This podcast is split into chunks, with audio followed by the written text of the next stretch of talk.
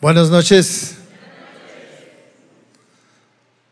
Qué bueno que están aquí en medio de este rico calor tropical.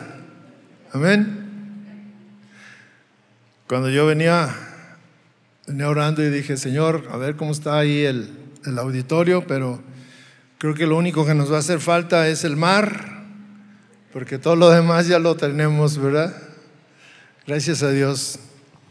Pues ah, saludamos a todos los que vienen a, esta reunión, a los que nos visitan por primera vez, a los que están conectados por medio del Internet, les mandamos un afectuoso saludo.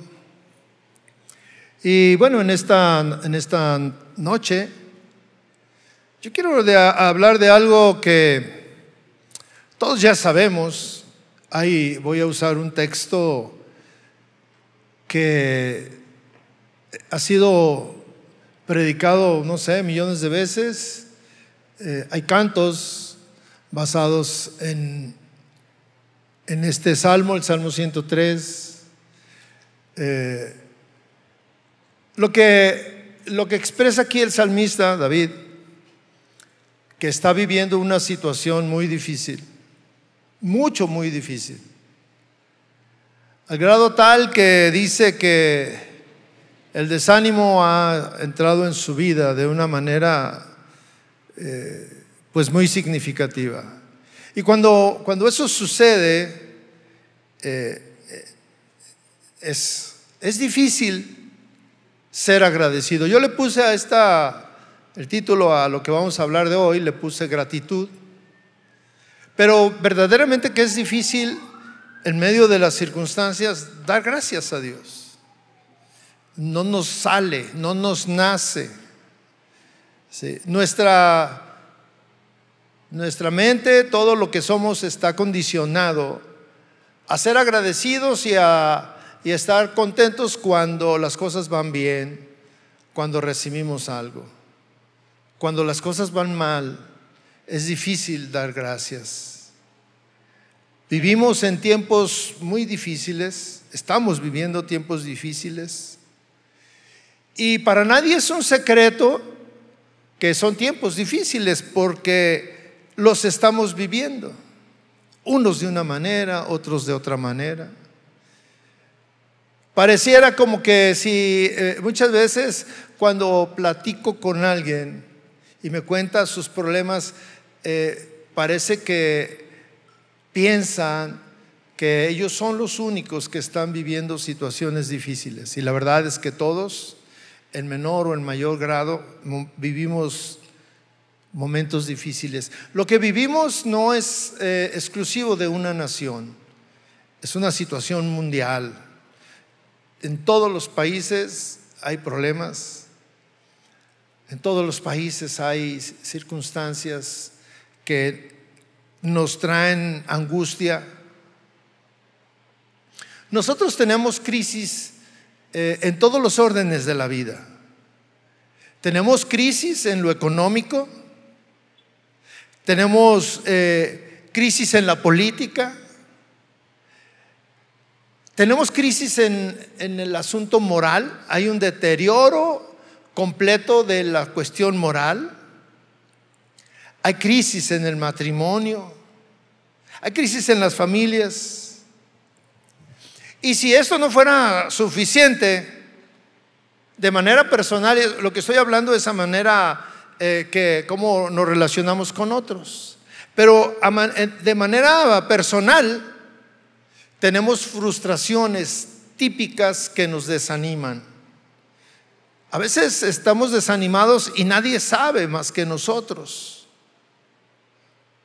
Muchos de nosotros no tenemos la familia que quisiéramos. Y además hay conflictos en la familia que tenemos. Hay conflictos laborales. Muchos no tenemos el trabajo que quisiéramos. Hay temor, hay inseguridad. Fíjese, el domingo yo digo, ¿cómo, cómo es esto de, del diablo? Yo estaba muy a gusto escuchando al pastor contándonos este, eh, las vivencias y todo este asunto y estaba muy contento y estaba mi esposa a un lado y me timbró el teléfono y como lo tengo en vibrador yo vi y vi un teléfono desconocido y yo dije pues ¿sabe quién será? Y además pues ahorita no es el tiempo. Pero curiosamente, inmediatamente casi después, le timbra el teléfono a mi esposa y yo volteo y este y, veo el mismo número. Y se me hizo raro. Yo dije, ah, caray, seguramente ha de ser alguien que, que le urge hablar con, conmigo, con ella, este, alguien, algún familiar, yo dije. Y me salí y le marqué. Y resulta que era el comandante Juan Camaney, que quería que le mandara dinero, que porque si no me iban a levantar y que me empezó a decir ahí una serie de cosas. Lo grave, mi hermano, es que me dijo por mi nombre. Me dio el nombre de mi esposa. Me dio el nombre de mi cuñada que vive conmigo. Me dio el nombre de uno de mis hijos. Me dice, ¿quieres más datos? Y le colgué. Obviamente que eso trajo una sensación eh, no muy agradable. Me metí y ahí estaba y me dijo mi esposa, ¿quién es? Ah, un amigo. Pues yo no la quise angustiar, ¿verdad? Pero ¿qué quería? Ah, ya ves, cómo son imprudentes. Este, pero yo no estaba tranquilo. La inseguridad es parte de nosotros, está en medio de nosotros. La lista de las cuestiones difíciles son interminables. Existen muchas razones para que nos sintamos desesperados, para que estemos desanimados. Y todas estas situaciones nos llevan a tener una actitud de ingratitud. ¿sí? Nos llevan a, a tener eh, expresiones de queja. Cuando las, las cosas no salen como nosotros quisiéramos, actuamos de una manera eh, que tal vez nosotros nunca pensaríamos que nos iba a desalentar o que nos iba a desanimar. Esta noche yo quiero platicar con ustedes acerca de todas estas situaciones que tal vez en, en alguna de ellas nosotros encajamos. Estamos eh, eh, viviendo de manera natural muchos de nosotros sensaciones de desánimo. Es natural el desánimo cuando las cosas están mal. Es natural cuando que nos desesperemos, que estemos angustiados cuando las cosas no suceden como nosotros quisiéramos. Quisiéramos que se solucionaran rápido, hoy, ya, sin problema.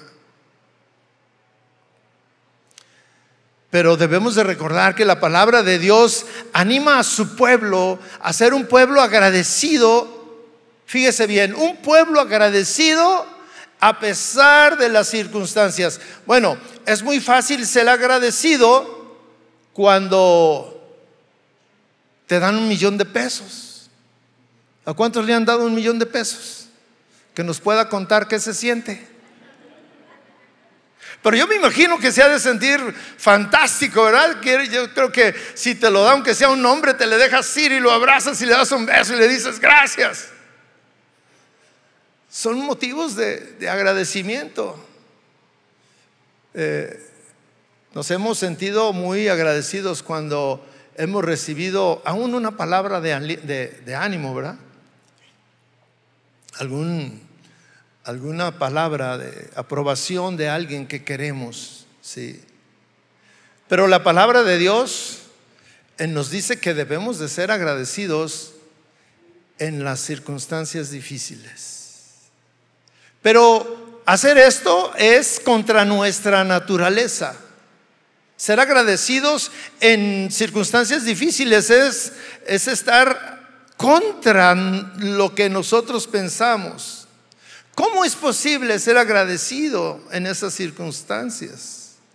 Nos suena como algo extraño, nos suena como algo ilógico. ¿Cómo es posible eso? Eso no es posible.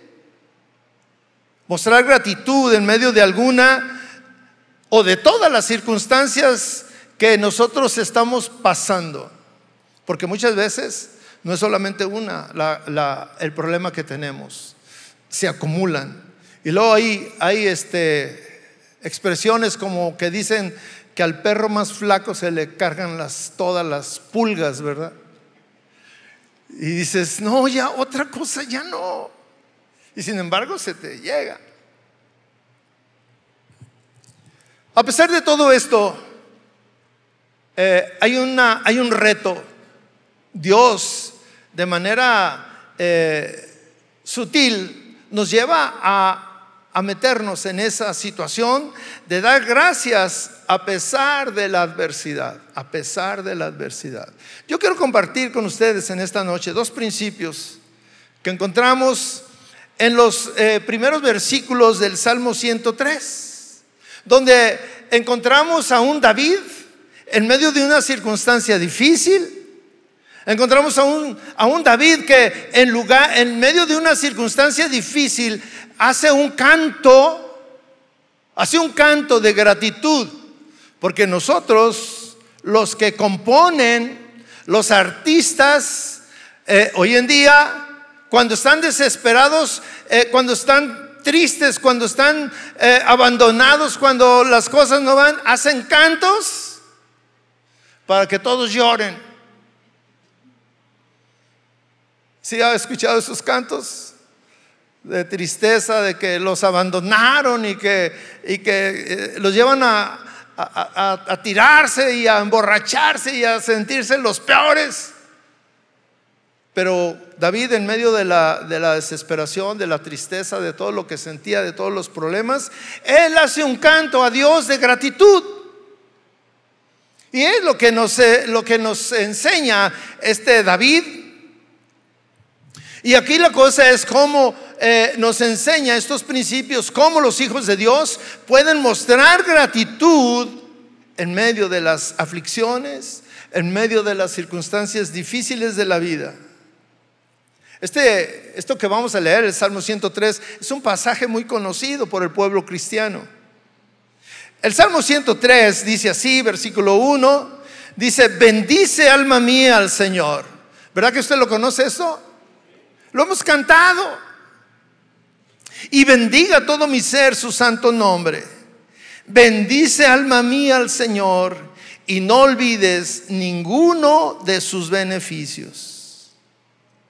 Él es quien perdona todas tus iniquidades, el que sana todas tus enfermedades, el que rescata de la fosa tu vida, el que te corona de bondad y compasión, el que colma de bienes tus años para que tu juventud se renueve como el águila. Hasta aquí quiero leer.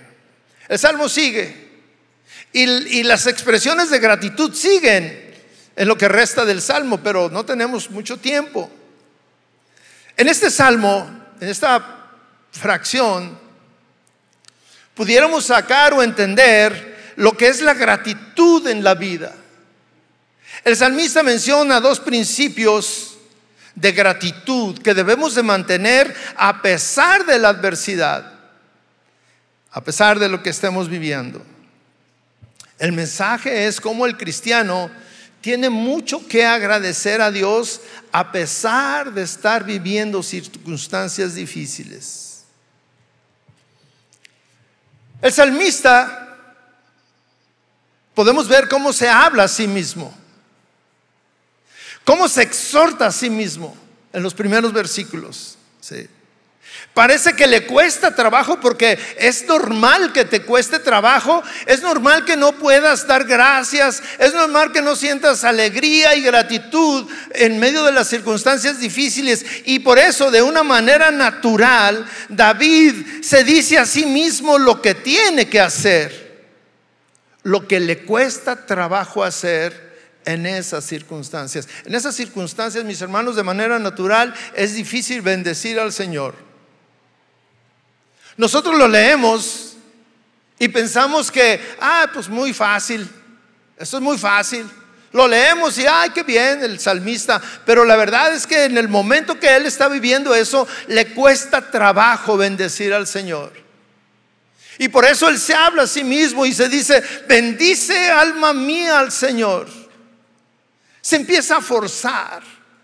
A pesar de las circunstancias, le dice a su vida, alma, tienes que bendecir al Señor. Se habla a sí mismo, a su yo.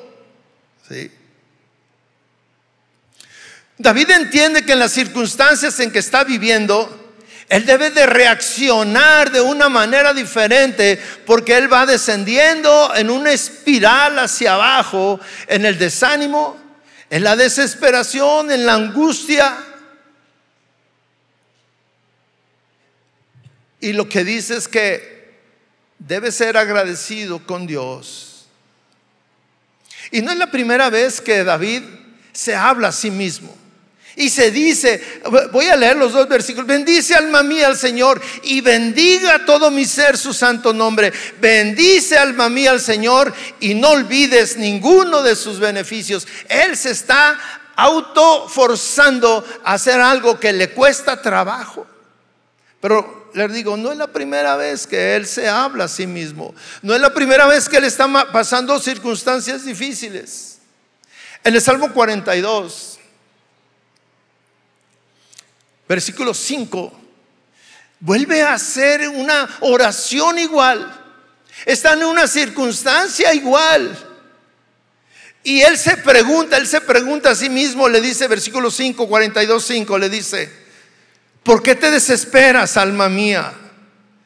¿Y por qué te turbas dentro de mí? Espera en Dios, pues he de alabarlo otra vez por la salvación de su presencia. Dios mío, mi alma está en mí deprimida. Por eso me acuerdo de ti. Mire, David está siendo bien sincero con Dios. Y él se habla a sí mismo porque él sabe cuál es su condición. Y se pregunta, ¿por qué te desesperas, alma mía? Usted se puede imaginar o, o alguna vez lo ha hecho que usted está platicando consigo mismo. Usted se pregunta y se contesta. Usted se exhorta, usted se anima. Algunas veces está usted haciendo algo y luego dice, ánimo, ánimo, sí puedo, yo sé que sí puedo. Está platicando consigo mismo, ¿verdad? Se está animando usted, usted mismo. A veces son momentos de desesperación que dices, ¿por qué, ¿por qué tomas esta actitud? No, no tienes que dejarte actitudes que tomamos. Y estamos hablando con nosotros mismos. Aquí David le dice, ¿por qué te desesperas? ¿Había desesperación en su vida? ¿Por qué te turbas dentro de mí? ¿Por qué te turbas? Hoy la mañana me desperté y, todavía no eran las 5 de la mañana, no sé, eran cuatro y media y, y ahí estoy tratando de conciliar el sueño y le digo, le digo al Señor, Señor, ¿ya no quieres que duerma o, o qué? Y empecé a sentir como angustia. ¿Alguna vez has sentido angustia así, sin saber por qué? Y yo le decía, Señor, ¿por qué siento esto? Y se me dijo, porque quiero que te levantes. Me levanté y fui a, hacer, a orar y, y, me puse a, repasar esto, que yo quería compartir esto con usted y pude entender esto que estoy hablando con usted en mi, propia carne. ¿Por qué te turbas dentro de mí? ¿Cuál es la razón de la turbación? Y él mismo se contesta, él mismo le habla a su alma, le dice, espera en Dios. Esa es la solución. Espera en Dios. Y está triste y le dice, pues he de alabarlo otra vez, porque a David le encantaba alabar a Dios y dice, no quiero sentir todo esto, yo quiero estar alegre y quiero alabar al Señor. Pero fíjese el versículo 6 dice, Dios mío, mi alma está en mí deprimida. La depresión es algo tremendo. Pero esta manera de hablarse a sí mismo es un desafío. Es un desafío a cambiar. Es un desafío a mirar y, a tomar las, cosas de una manera diferente. Es una manera de tener una actitud ante los múltiples problemas y difíciles que sean. En este, en este salmo, David está desesperado, está turbado, está deprimido. Y él se habla a sí mismo y se dice, confía en Dios. ¿Se te olvidó confiar en Dios? A veces se nos olvida que Dios es nuestro primer recurso y el segundo y el tercero.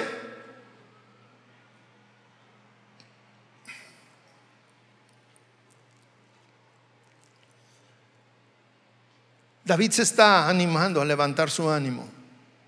Él solo, no hay nadie más.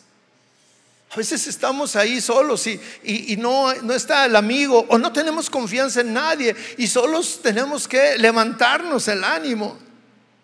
Y se anima a esperar, el Dios, a esperar en Dios. En el Salmo 103, David no está deprimido, ni desesperado, ni turbado. Sin embargo, ha, ha caído en una actitud de ingratitud. Y y hay una situación, hay un peligro que es olvidarse de todos los beneficios que ha recibido de Dios. Cuando eh, estamos en situaciones difíciles nos olvidamos del pasado. Nos olvidamos de lo que Dios ha hecho.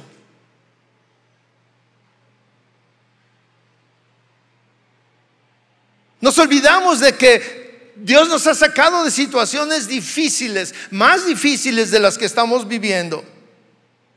Versículo 2 dice, bendice alma mía al Señor y no olvides ninguno de sus beneficios. David se está animando a bendecir al Señor, a alabarlo, a cambiar su actitud, a tener gozo, alegría, pero hay algo que dice, David dice a su alma, no te olvides ninguno de sus beneficios. Esta palabra bendice. Nosotros la usamos ah, para pedirle a Dios, bendíceme. Le pedimos a Dios que nos bendiga.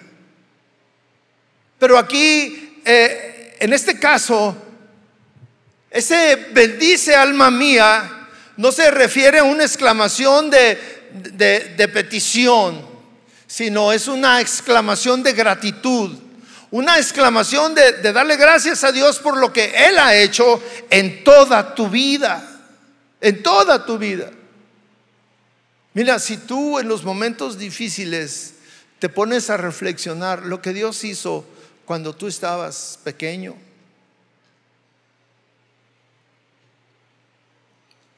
Cuando tú fuiste adolescente, cuando estuviste en circunstancias difíciles, cuando Dios te rescató de donde estabas.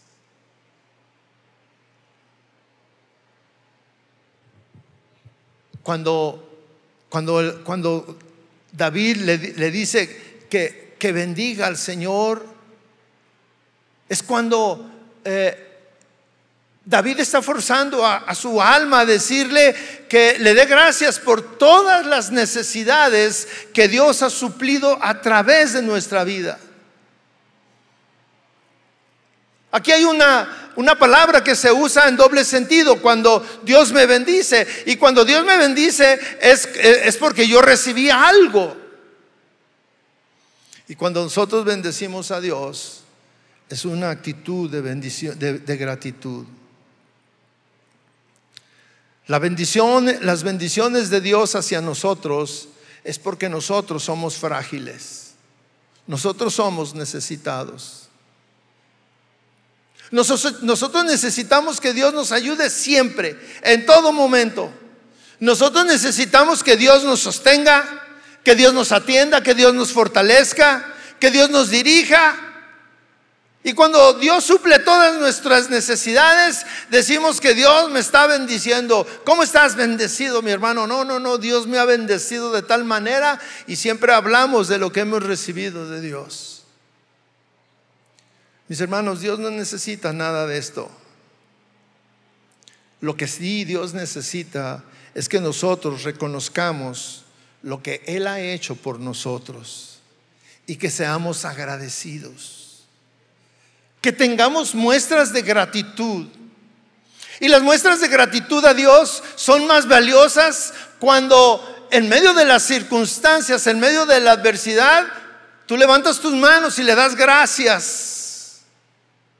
Y eso es lo que David está forzando a su alma a hacer. Bendice, alma mía, al Señor.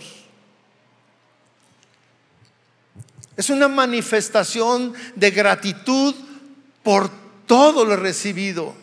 Bendiga todo mi ser su santo nombre. La idea con esta expresión es que Dios es merecedor de toda la gloria, de toda la honra.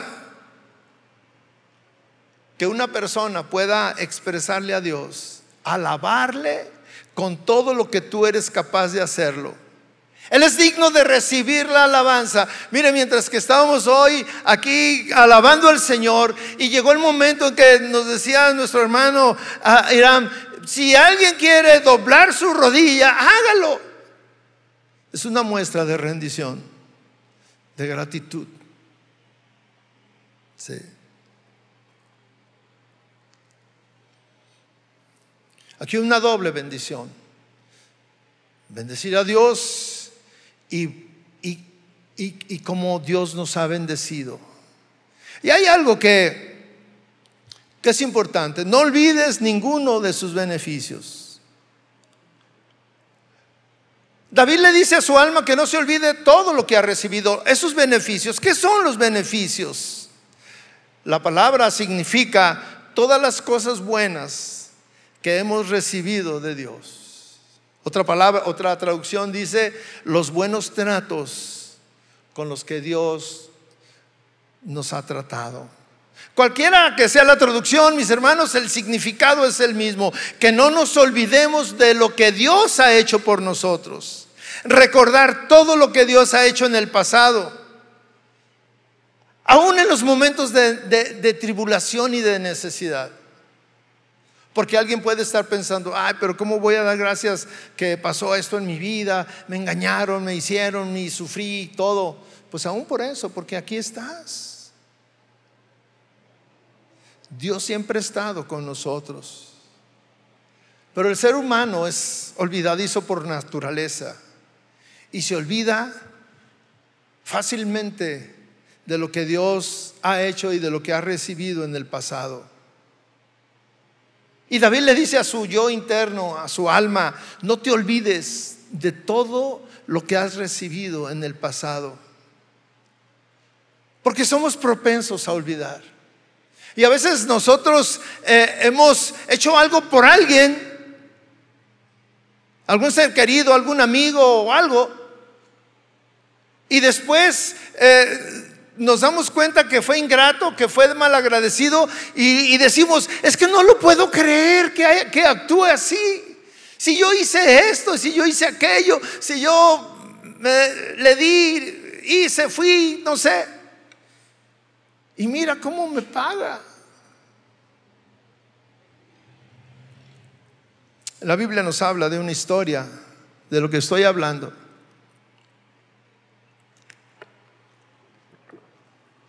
En Lucas 17, versículos 11, nos habla de unos leprosos, diez leprosos. Los leprosos en ese tiempo eran unas personas marginadas. Eran unas personas que habían sido obligadas a vivir en alejados de la sociedad, tuvieron que abandonar sus familias por la lepra, que la lepra eh, no es como la lepra que conocemos hoy, pero sin embargo era una enfermedad en la piel altamente contagiosa. Y no solamente era una enfermedad en la piel, sino que tenían otras muchas este, más enfermedades y todas ellas eran muy contagiosas. Y ellos vivían apartados de todo, de todo mundo. Tenían que vestirse de una manera, cubrirse completamente y, no podían acercarse a nadie, no podían acercarse al pueblo. Y aquí están diez leprosos con una, o, o sea, usted se puede imaginar lo que es, lo que era o lo que pudo haber sido vivir ahí, marginado, apartado, solo, abandonado, sin esperanza. Versículo 11 dice, Lucas 17, 11 dice, aconteció que mientras Jesús iba camino a Jerusalén, pasaba entre Samaria y Galilea. Y al entrar en cierta aldea, le salieron al encuentro diez hombres, diez hombres leprosos que se pararon a distancia. Ellos no podían acercarse. Y dice que estaban a distancia. Y le gritaron, le gritaron porque estaban a distancia. Jesús, Maestro, ten misericordia de nosotros. Cuando Él los vio, les dijo, vayan y muéstrense a los sacerdotes.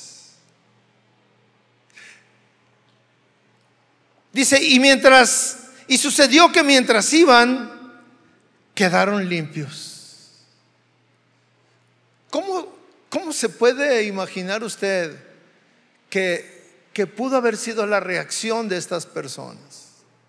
En el camino, todos fueron, los diez fueron. ¿Por qué fueron? ¿Por qué los mandó con el sacerdote? Mire, cuando un leproso era sanado, tenían que ir con el sacerdote para que certificara, para que comprobara que verdaderamente estaban limpios, estaban sanos. Y el sacerdote era el que les podía dar la autorización para poder incorporarse a la vida social. El sacerdote era el que podía eh, dar la autorización para regresar a su familia, a su trabajo, relacionarse, platicar con todo el mundo y, y volver a sentirse parte de la comunidad. Y eso, eso no es motivo de alegría. Fueron con el sacerdote. Quedaron limpios. Entonces dice, versículo 15, entonces uno de ellos, al ver que había sanado, se volvió glorificando a Dios en voz alta. Esto es natural. Cuando alguien recibe un regalo como ese, la sanidad de esa manera, pues no es para menos regresar y, cantando y glorificando a Dios. Fíjese, glorificando a Dios es la misma traducción de, que estábamos viendo en el Salmo de, de bendiciendo a Dios. Aquí estaba glorificando a Dios en voz alta. No le importaba lo que los demás dijeran. Él estaba feliz, él estaba contento y fue con Jesús, dice versículo 16, cayó sobre su rostro a los pies de Jesús y le dio gracias. No era para menos, o sea, gracias, estoy limpio. Puedo regresar con mi familia. Puedo regresar al templo. Puedo regresar a la ciudad. Puedo regresar con mis amigos. Gracias, Señor. Y mire, note esto. Y este era samaritano, no era judío. Jesús le preguntó, ¿no fueron diez los que quedaron limpios? ¿No fueron diez? ¿Y los otros nueve? ¿Dónde están? No hubo ninguno que regresara a dar gloria a Dios, excepto este extranjero. Entonces le dijo, levántate y vete, tu fe te ha sanado.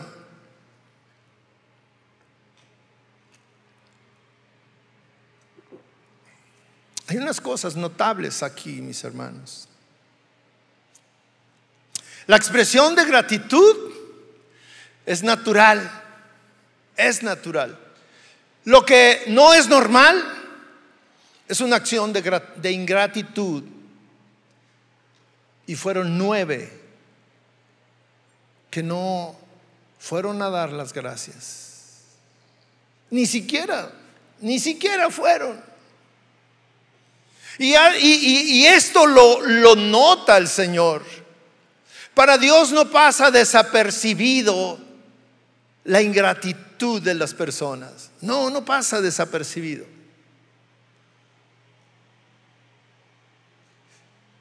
Jesús no, se pone a platicar con este hombre y le dice, oye, pues no te preocupes, mira qué buena onda que ya vas a estar con tu familia. Ni, no, no, no tienes nada que agradecer, lo hice por gracia. O sea, no, se dice, hey, ¿y dónde están los otros nueve? Lo que resaltó en Jesús fue la ingratitud. Y lo manifiesta. ¿Dónde están?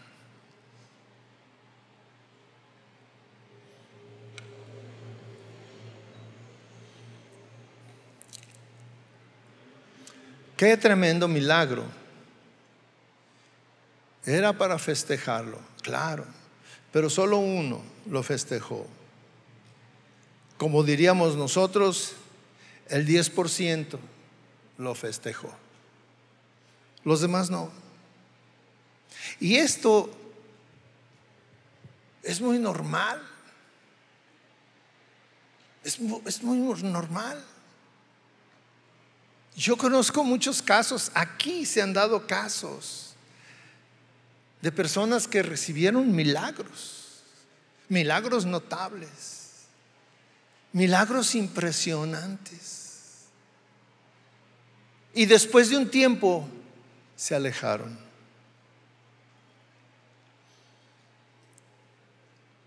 Se alejaron. Yo tengo en mi corazón un caso muy cercano de, una niña que estaba, bueno, parecía vegetal, yo la vi, yo la vi, este, no se movía, fue, era, y, y les decían a los padres que toda su vida iba a estar así. Y gracias a las oraciones, gracias a, a, la fe de sus padres, gracias a mucha gente que estuvo orando por ella, mire, hoy corre, habla, y, es, un, es, un, es, un, testimonio para mí, para mi vida del, del amor de Dios. Pero lo triste es que se alejaron. Se alejaron. Solamente creo que la, la, mamá es la que asiste a una iglesia. Y es triste. La ingratitud, eh, viéndola y, y siendo palpable a nuestro alrededor. Y, lo que Dios quiere entre sus hijos es que sea un pueblo agradecido. Una de las normas de conducta que tienen gran valor es la gratitud. La gratitud. Desde niños se nos enseña a dar gracias, porque mire, nosotros no sabemos dar gracias, los niños no saben dar gracias. Lo triste es que hay adultos que no aprendieron a dar gracias.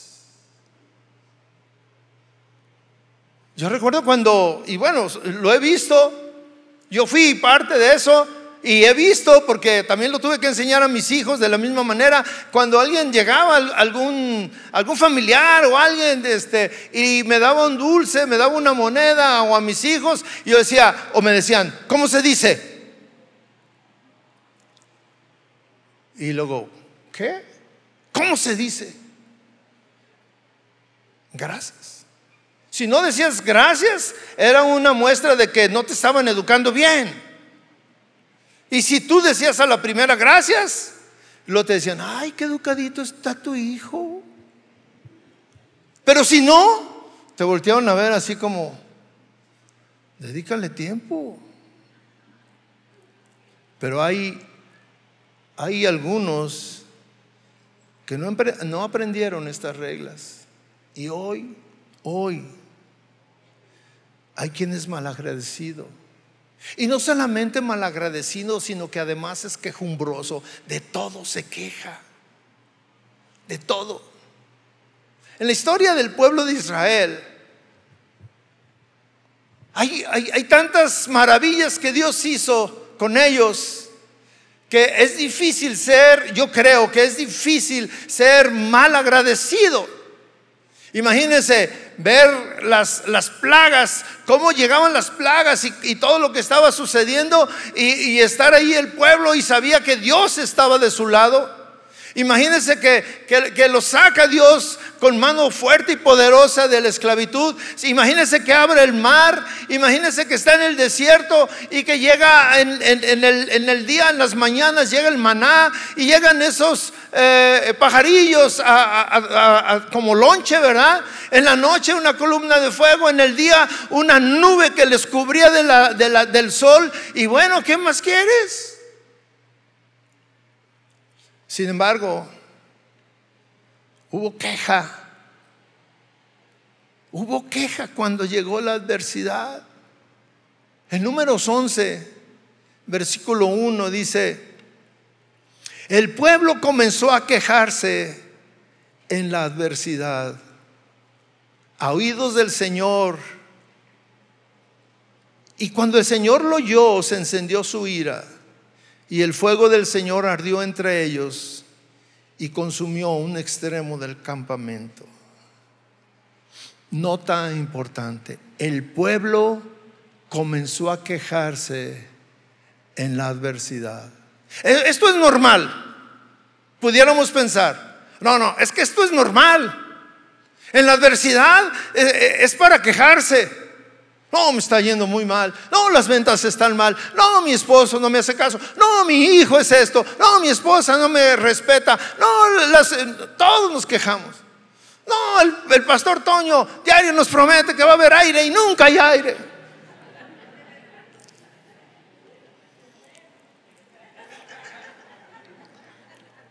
Espero que no nos esté escuchando.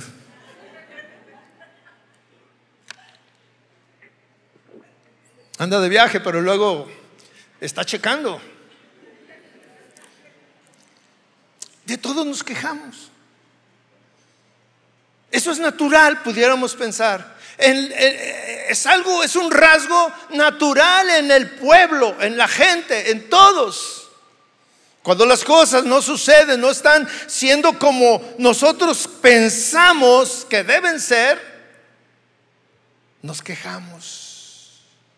Cuando la adversidad llega, nos quejamos. Y estas quejas llegan a oídos del Señor.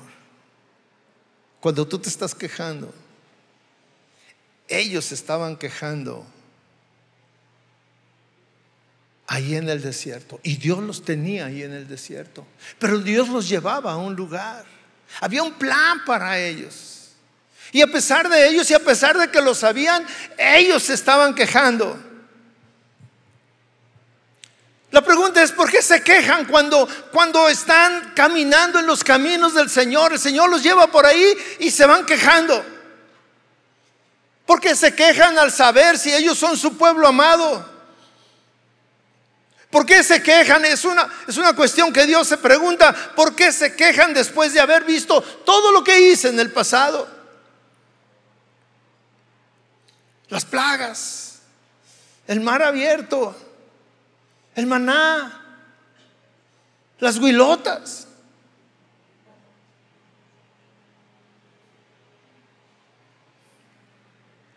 En la, mucha, en la gente de mucha gente somos fácil, fácilmente, eh, estamos eh, propensos a quejarnos de todo. Pensamos que no nos debe ir mal. Pensamos que todo debe estar en orden. Pensamos que no, no debemos de tener adversidades. Pensamos que no debemos de enfermarnos. Pensamos que no debemos tener diferencias. Pensamos que no debemos de tener escasez. Pensamos que siempre tenemos que salir de vacaciones. Y cuando no salimos nos quejamos. Ah, este año no vamos a salir.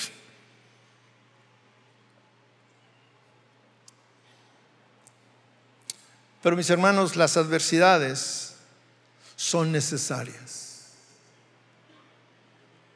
Las adversidades son necesarias para formarnos, para moldearnos, para perfeccionarnos. pero especialmente para ver qué hay en tu corazón.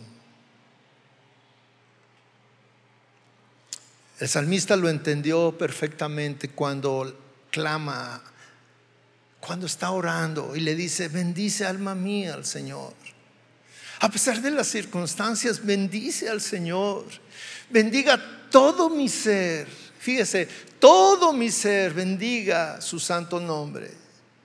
Bendice alma mía al Señor y no olvides ninguno de sus beneficios. Él está consciente de lo que parece normal, de, de no sentir el, no sentirse motivado a, a, bendecir al Señor, pero él, él se dice, bendícela, bendícelo. Entre sus argumentos, el más importante que le dice a su alma, le dice, no te olvides ninguno de sus beneficios. Y él también le, le urge a recordar todo lo que el Señor ha hecho en el pasado y que es todo lo que el Señor ha hecho en el pasado. Mire, eh, el salmista le habla a su alma y le dice lo que Dios ha hecho en el pasado de una manera este, sencilla, concisa. Le dice, porque Él es el que perdona todas tus iniquidades. Por eso debes de bendecirlo. Eso sucedió en el pasado. Él perdona todas tus iniquidades.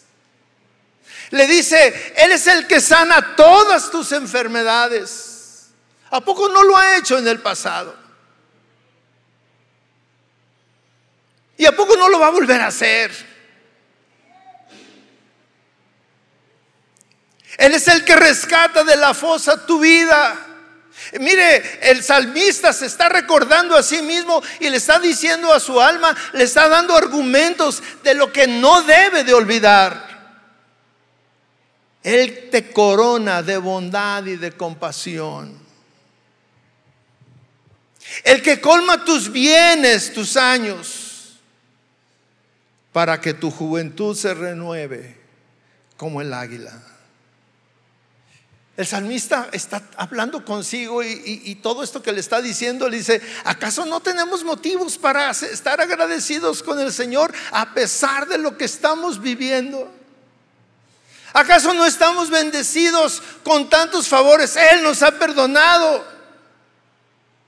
Él nos ha sanado, Él nos ha rescatado de la fosa de la vida, Él nos ha coronado con su bondad y con compasión. Él está añadiendo bienes y nos está añadiendo años a nuestra vida. Él nos está rejuveneciendo como el águila.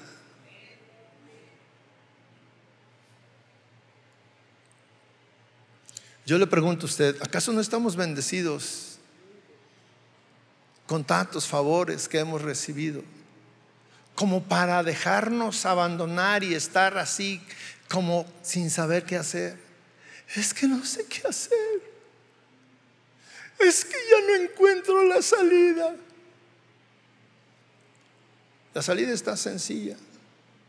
Acuérdate del Señor.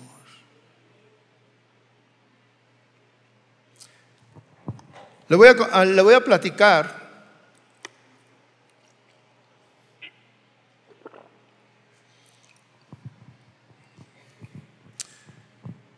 un, caso de una mujer que fue abandonada por su esposo. Los abandonos de la familia son casos difíciles, trágicos, dolorosos. Cuentan que una mujer fue abandonada por su esposo. Estando ella ya en una edad, pues no tan joven, y le dejó la responsabilidad de criar tres adolescentes. ¿Usted sabe lo que es eso? Ella, cuando este hombre la abandonó, ella nunca había trabajado fuera de su casa, siempre trabajó en su casa. Obviamente no sabía cómo ganarse la vida, porque su esposo era quien aportaba todo. Y ella entró a la iglesia, a un servicio como, como este. Y ella en la alabanza y todo, y estaba alabando al Señor y gritando y dándole gracias a Dios. Y el pastor que sabía el caso se acercó con ella, extrañado de su actitud, y le dijo, hermana, ¿se siente bien? Y ella le dijo, sí, pastor, estoy bien, gracias a Dios. Y le dijo, ¿puedo hablar con usted? Le dijo, sí, y salieron. Y, y, ella, él le pregunta, platíqueme qué hay en usted. O sea, la noto pues hasta contenta. Y ella le dice que, que ella le daba gracias a Dios por lo que estaba pasando. Dijo, es muy doloroso, pero le doy gracias a Dios. Le doy gracias a Dios no porque se fue mi esposo, no porque me quedé sin esposo, no porque no tengo sustento, no sé qué voy a hacer. Y no sé cómo voy a educar a tres adolescentes, pero le doy gracias a Dios. Dice, yo le doy gracias a Dios porque sé que Dios me va a respaldar, como me ha respaldado en el pasado. Dice, le doy gracias a Dios porque yo no fui la que cayó en el pecado. Yo no fui quien abandonó el, pacto. Yo no fui quien engañó. Le doy gracias a Dios porque ya no voy a vivir engañada. Le doy gracias a Dios porque yo no voy a ser quien le dé una explicación a mis hijos cuando la reclamen. Pero especialmente le doy gracias a Dios porque yo no soy quien le tendré que dar cuentas a Dios de esto que pasó. Dice, yo sé que Dios me va a respaldar. Y ella le empezó a platicar situaciones de su pasado, situaciones difíciles. Y en cada una de ellas, dice, yo recuerdo que fui a Dios y Dios escuchó mi oración. Y me levantó y me sostuvo. Y hoy no va a ser la excepción. Me está doliendo. No es grato, pero vine a darle gracias a Dios. Y yo no sé usted a qué vino en esta noche y en qué situación está. Cierre sus ojos, por favor. Cierre sus ojos. Gratitud o ingratitud. Dos circunstancias que llenan nuestra vida. Problemas, desde que yo recuerdo, siempre he tenido problemas. Muchas veces he tenido uno o dos que resolver. Otras veces he tenido 15 o 20 y me siento abrumado. Otras veces he tenido uno solo, pero con una dificultad tremenda. Pero Dios siempre ha estado ahí. Y, yo le he ido con él y le he preguntado, Señor, ¿por qué? Y me dice, porque te estoy formando, porque quiero hacer de ti alguien diferente. Quiero que vayas al siguiente nivel. Quiero que seas un referente de lo que es confiar en Dios. Quiero que seas una luz en medio de la oscuridad. Quiero que seas un, testimonio de que a pesar de circunstancias difíciles, tú puedes darle gracias a Dios. Eso es en contra de ir en contra de la naturaleza, de tu naturaleza. Pero eso no es estar en contra de la naturaleza de Dios o de lo que Dios quiere. Eso es estar en la voluntad de Dios.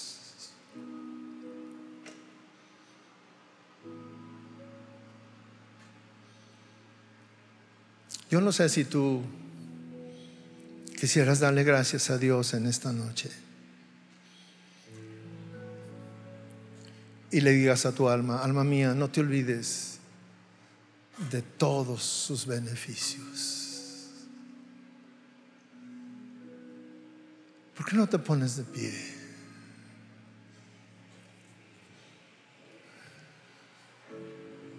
Hay motivos para agradecerle a Dios.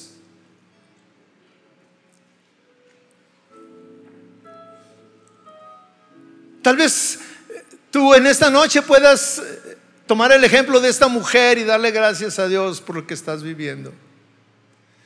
En medio de la adversidad y de, y de la naturaleza de nuestra mente. ¿Cómo le vas a dar gracias por lo que estás viviendo? Sí.